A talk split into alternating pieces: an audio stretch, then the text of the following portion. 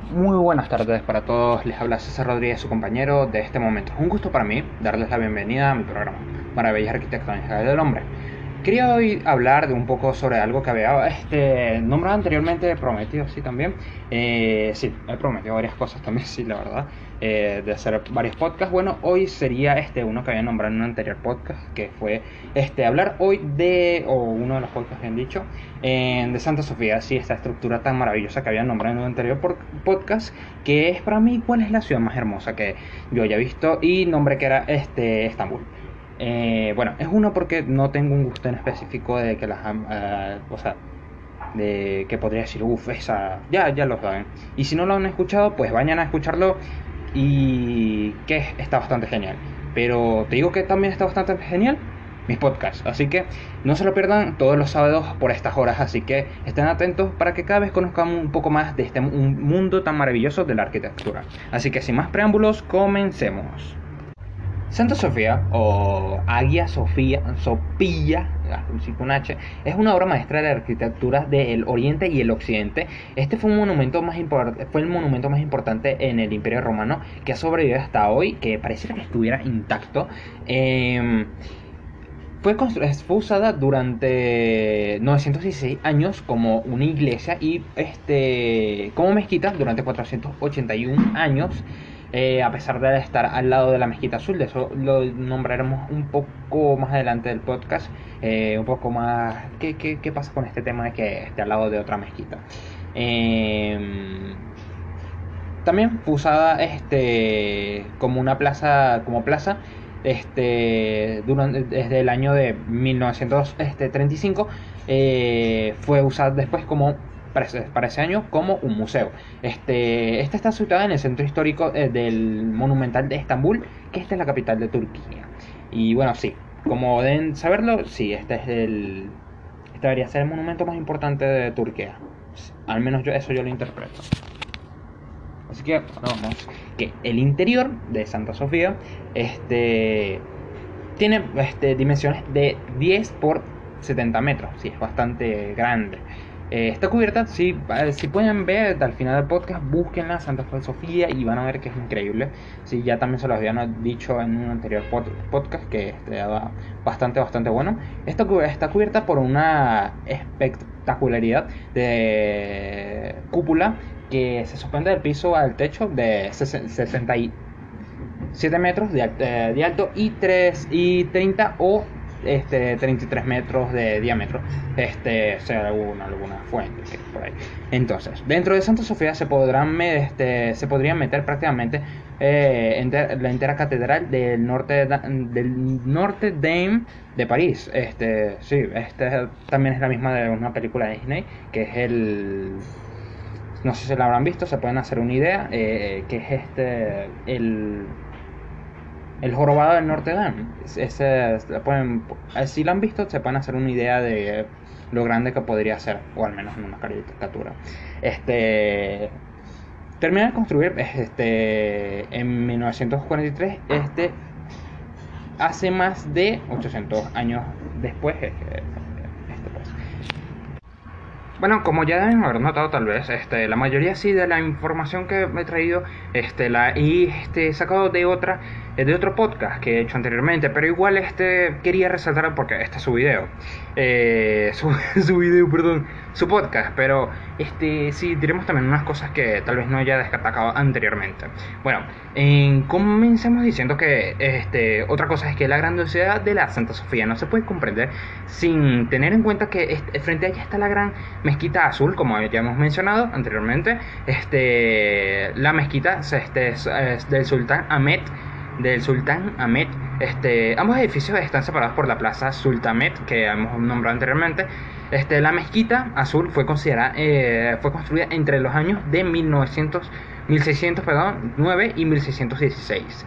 Este, eh, uno de estos edificios frente al otro, o sea, ver estos ambos, Santa Sofía y la mezquita azul, son este, igualmente espectaculares, pero cuando este, estudias arquitectura, este, la Santa Sofía no tiene este, comparación, este, pese a que está construida este, cientos de años antes, este, su, su cúpula este, no necesita columnas para sostener para, este, para sostenerse esta misma este, la mezquita azul sin embargo este, este arquitectónicamente está la verdad catalogada inferiormente a esta necesita grandes columnas este, en su interior para sostener la cúpula este, durante el proceso de construcción. Este, Santa Sofía y los habitantes de Estambul creían que el emperador se había vuelto loco y nunca en la historia del imperio había visto una construcción de tal magnitud. Este, y esto fue así lo que se puede resumir. Y ahí tienen la comparación. Este, del hecho es esas, esas estructuras y para poder sostenerse la cúpula. Y todo esto tiene que ver este, también las pinturas que están este, hechas en, en los techos, en todas estas obras de arte que también están este, expuestas adentro del, de, la, de la Santa Sofía. Son detalles que la verdad este, destacan más eh, y aparte de lo que dije anteriormente arquitectónicamente este sí es mejor la verdad la mezquita de o sea, la Santa Sofía es mejor. Este, y se convirtió este, en, la arquitectura, eh, en el mundo de la arquitectura, hay que destacar, es un, que fue un mito hasta nuestros días. Y bueno, ahora vamos a hablar algo que no había nombrado anteriormente, que fue la historia de esta. Así que vamos con ella. Ok, eh, no sé si soy bueno, no sé qué dirán ustedes este, contando historias, pero vamos a intentarlo, contárselas lentamente. Entonces, esta es la historia de Santa Sofía, este, esta estructura tan increíble. Así que vamos, esta fue construida en el año 324 a.C. El emperador Constantino I decidió este, mejorar la ciudad de, del Bizancio de Bizancio. Esta fue una ciudad, sí, en la historia pueden buscarla, no, no es mi zona, la verdad. Em, después de la llamada de Constantinopla, después llamada Constantinopla, actualmente llamada Estambul, entre otras acciones, este, decidió construir una nueva basílica dedicada a la, a la sabiduría divina eh, Dios entre, entre del 324 y el 337 a.C. Este parece ser el origen de esta espectacularidad de la obra, de la arquitectura. Esta, este, primitiva, esta primitiva iglesia, al ser eh, maderada, sufrió diversos este, em, percances, eh, incendios durante el tiempo. Si ya, aunque no lo crean, ha sido algo deteriorada este, con el tiempo, pero aunque no se note. Y la verdad, algo que debo destacar es que esta em, ha sido también este se le de retoques ya más de una vez eh, y ha sido mejorada. Esto es un detalle de destacar, pero este no han sido detalles tan mayúsculos, son detalles minúsculos y la verdad es que sí, la estructura sí se ha mantenido sola, eso sí, eso que les conste. Y bueno, este de este de o sea, desde aquí este podemos partir que esta ha sido el origen eh, como tal de la esta espectacularidad de obra arquitectónica. Este, esta primitiva, este, no sé si fue, este, restaurada por este, posteriormente por el emperador Teodosido. No me sé los nombres bien, saben que tengo debilidad con ellos. Se los debo siempre. Perdónenme siempre. Perdón, al menos se los pido. Teodiseo este, vuelve eh, a abrir este y vuelta a abrir, si bien dicho así, este, en el 415 a.C., este, esta, esta estructura eh, volvió a arder el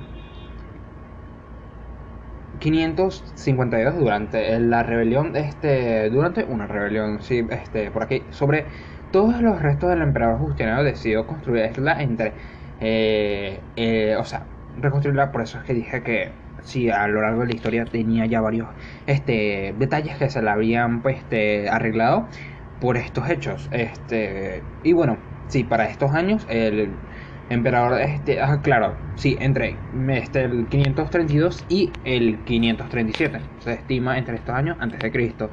Claro, y bueno, ahí tenemos más o menos el origen y de ahí adelante también se le había otros toques, pero nada tan relevante. Pero sí, esto diría que ha sido una de de los hechos resaltantes que podemos destacar de, de todos. Y bueno, el emperador Justiniano eh, reconstruyó, la base, reconstruyó la basílica siguiendo este, un ingenioso plan que ideó el, el, el Atemio, uno de los mejores matemáticos, este, Atemio, uno de los mejores matemáticos, este, sí, sí es, sí es, yo se los busqué y sí es, así que búsquenlo si ustedes quieren, porque fue grande, fue un gran matemático y yo no, yo no sé mucho matemática, la verdad, pero, pero sí, de su tiempo, este eh, Isirodeo y de Mileto, sí, Mileto, este no tiene acento, la verdad, no sé dónde llevarían la, la sílaba tónica. Vamos a decir. Este, un, fue un gran arquitecto en el el método consistía en que la gran cúpula se, eh, se, iba a ser construida y se volviera a la merced del cuatro, de cuatro grandes arcos este, reforzados. Eh, y bueno, esta este, era la base que se tenía estimada. Entonces, bueno, eh, de, ese, de todo esto de ingenio, y boom, nace esta gran estructura.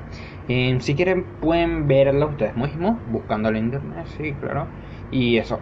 Y bueno, eh, este, ya pasó los este, 10 minutos. Este, normalmente de este, estructuras que son este, entre pequeñas grandes, este, o sea, cuando hablo en uno ha sido algún podcast de 10 minutos. Em, tal vez, este, si quieren más información, este, me lo pueden decir y yo con gusto les busco más información y leo más y encuentro este para traerles acá y, dárselas un tanto resumidas. Así que em, espero que les haya gustado este podcast, espero que les haya encantado esta, esta estructura tan hermosa. Más adelante creo que sí, porque traje, traje, creo yo, un poco de información repetida, pero había que complementarla. Y que les haya gustado también la historia de Santo Sofía, que me pareció que está chévere, a pesar de que es nada más una estructura. Hay muchas estructuras, la verdad, que tienen historias bastante, bastante emocionantes, que diría yo hasta que se podrían sacar hasta una película, diría yo. Pero esta nada más es una buena historia, diría yo. Es algo entretenido y tiene un resultado increíble. Así que, bueno, me despido. Yo soy César Rodríguez y esto es Maravillas Arquitectónicas del Hombre. Hasta luego y que tengan un hermoso y lindo fin de semana, no como yo. Ah, no me si lo estoy pasando bien. Hasta luego.